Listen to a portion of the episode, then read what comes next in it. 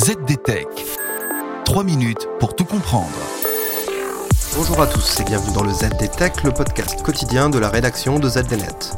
Je m'appelle Louis Adam et aujourd'hui, je vais vous expliquer pourquoi les routeurs sont devenus une cible privilégiée pour les pirates informatiques.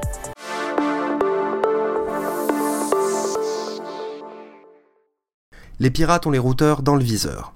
Ces appareils sont utilisés pour rediriger le trafic de différents ordinateurs et objets connectés au sein d'un réseau local, par exemple un réseau Wi-Fi. En France, la plupart des routeurs déployés chez les particuliers sont proposés par les fournisseurs d'accès à Internet sous la forme de box. Celle-ci propose d'associer un routeur à un modem afin de jouer le rôle de passerelle entre l'ensemble des équipements de la maison et le réseau Internet. Mais ce n'est pas systématiquement le cas. De nombreux internautes et petites entreprises peuvent faire le choix d'un routeur personnalisé qui réponde mieux à leurs besoins, par exemple pour étendre la portée d'un réseau Wi-Fi. Et pour les pirates informatiques, ces routeurs constituent une cible de choix. Tout d'abord parce que ces appareils sont fréquemment exposés sur Internet mais surtout parce que l'écosystème des routeurs comprend de nombreux fabricants, chacun proposant ses propres appareils avec leur lot de vulnérabilités et de défauts faciles à exploiter. En 2020, une étude réalisée par un institut allemand avait ainsi mené une analyse sur une centaine de firmware déployés dans des routeurs commercialisés par sept marques différentes. Les chercheurs estimaient alors qu'en moyenne, chaque appareil était vulnérable à une cinquantaine de failles de sécurité.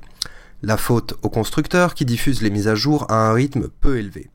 Les failles découvertes en 2018 dans les routeurs Microtik, par exemple, ont largement été exploitées par les opérateurs du botnet Meris pour gonfler le nombre d'appareils infectés. Mais sans même parler de vulnérabilité logicielle, on constate aussi fréquemment que les routeurs comportent des comptes d'administration dont les mots de passe par défaut sont souvent simplistes et connus quand ils ne sont pas tout simplement codés en dur. C'était l'une des techniques employées par le logiciel malveillant Mirai et par les nombreuses variantes qui ont suivi ses pas. Celui-ci testait une liste d'identifiants et de mots de passe connus sur toutes les machines qu'il voyait connectées, et quand il parvenait à y accéder, il infectait l'appareil. L'intérêt des cybercriminels pour les routeurs ne date pas d'hier. Après tout, Mirai c'était en 2016. Mais en 2020, la pandémie de Covid-19 a remis les routeurs au goût du jour pour beaucoup de particuliers contraints de travailler chez eux pendant le confinement. Pour s'éviter de mauvaises surprises, mieux vaut donc prendre quelques précautions avant d'activer un nouveau routeur. Modifier la configuration et les mots de passe par défaut, s'assurer que les dernières mises à jour de sécurité ont bien été installées, vérifier que le chiffrement du trafic et que le pare-feu sont activés, et prier pour que cela suffise.